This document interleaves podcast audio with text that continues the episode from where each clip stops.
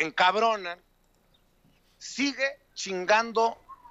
A ver, grábenos, don David, porque lo voy a decir con todas sus letras. Sigue chingando a su madre, Donald Trump, con México.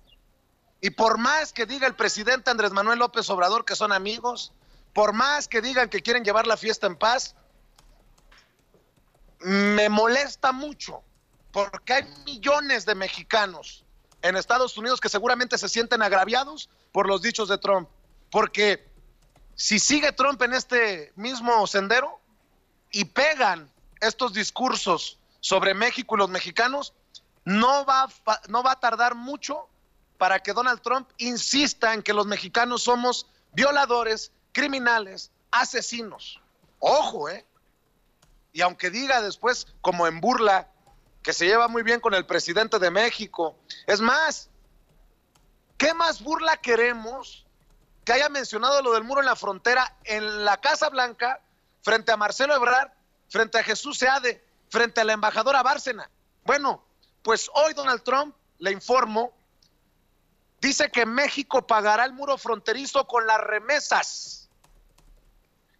El presidente reiteró, la noche de ayer que México pagará el muro que se construye en la frontera sur de Estados Unidos y que se pagará con las remesas. Esto durante un mitin realizado en, una universidad del estado de Iowa y dijo el orangután naranja de la Casa Blanca que pagará la construcción del muro México por medio de remesas. Esta es una reiteración de aguas, este eh, discurso que se sigue formando. Sí, yo entiendo que es por cuestiones electoreras, que busca quedar bien con su base ultraconservadora, con su base racista. Pero acuérdense lo que ya pasó con su discurso antimexicano, con su discurso racista. Aumentaron los crímenes de odio, aumentó el disgusto hacia los mexicanos por parte de una ciudadanía estadounidense ignorante y por eso creo que las autoridades mexicanas, si bien el presidente hace bien en no engancharse, mucho se va a tener que hacer a nivel consulado, a nivel embajada, porque Donald Trump va que vuela para utilizarnos nuevamente como ese costal con el que entrenan los boxeadores, mi querido Rafa. Sí, estoy de acuerdo contigo. Creo que el discurso no es el adecuado. Creo que Donald Trump se equivoca. Creo que Donald Trump, pues mira, a final de cuentas, si es electorero o no, pues creo que tiene que bajarle dos rayitas. Yo creo que está muy mal que se exprese así, más cuando se supone que hay una relación bilateral, comercial, económica, social. Y creo que esto no abona nada bueno. Creo que ahí en, en ese aspecto estoy de acuerdo contigo. Creo que tiene que haber un diálogo con, con las representantes de México, con los representantes de Estados Unidos, pues para que le bajen dos rayitas, porque a final de cuentas, si hay un presidente que aquí lo que menos quiere es una confrontación y lo que menos quiere es que tengamos diferencias y que lleguemos al diálogo para tener prosperidad entre las dos naciones, pues esto no abona nada. Y más cuando nos, cuando el gobierno mexicano le ha demostrado con, con hechos en el tema migrante, en el tema de seguridad, que si se ponen las pilas entre los dos pueden llegar a cosas interesantes, pues yo no sé para qué hace esto Trump. Pues lo hace hacia el interior, mi querido Toño, pero hay que estar al pendiente. Tú que estás allá en Estados Unidos, tú creo que puedes eh, confirmar ese, ese encabronamiento que seguramente sienten los mexicanos cada vez que Trump agarra ese caminito para darnos de patadas públicamente. y yo reitero, Creo que el presidente Andrés Manuel López Obrador hace bien en no engancharse públicamente, pero mucho se tendrá que hacer en cortito para ver cómo le baja sus dos eh, yemas al chocomil.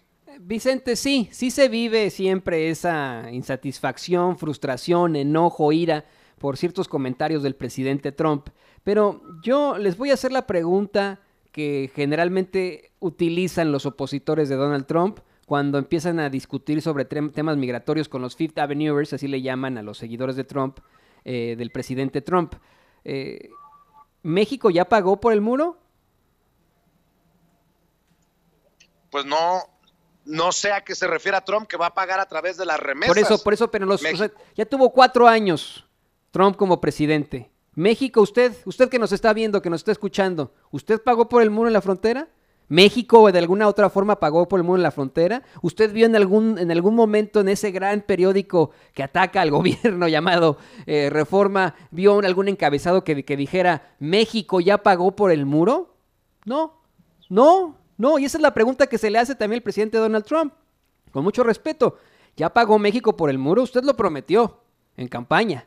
Usted nos dijo que, iba, que México y los mexicanos iban a pagar por el muro. Pasaron cuatro años en el primer término de su, de su mandato. ¿Ya pagó por el muro? Y esa es la gran problemática para Donald Trump, esta cuestión que le hacen. Oiga, este, pues mm, aquí nosotros queremos, eh, constantemente gritamos Build that wall y no sé qué, sus seguidores le dicen, ¿no? ¿Qué pasó? ¿Ya, ya pagó mm, este, México eh, por el muro? ¿México ya lo compró? ¿Cómo está la cosa? No, no lo ha comprado. Tan no lo ha comprado, señoras y señores, que el Pentágono tuvo que dar una la nota en los miles de millones de dólares, tuvo que desviar miles de millones de dólares para la construcción del muro, dinero que tenía que haber sido usado para el ejército y las Fuerzas Armadas de todo Estados Unidos. No lo ha pagado México y no lo va a pagar. Esta situación de que lo va a pagar con las remesas es ridículo eh, en, en toda su expresión, porque son las remesas, Vicente, Rafa y público consentidor, pues esa especie de fuga de capital, porque, por decirlo así, es dinero que se gana aquí en los Estados Unidos y que circula en otro país. Y está bien para Estados sí, Unidos. Toño, pero ¿cuántas veces hemos escuchado cosas ridículas de Trump? Como el propio Trump de llegar a la presidencia y ahí está en la Casa Blanca.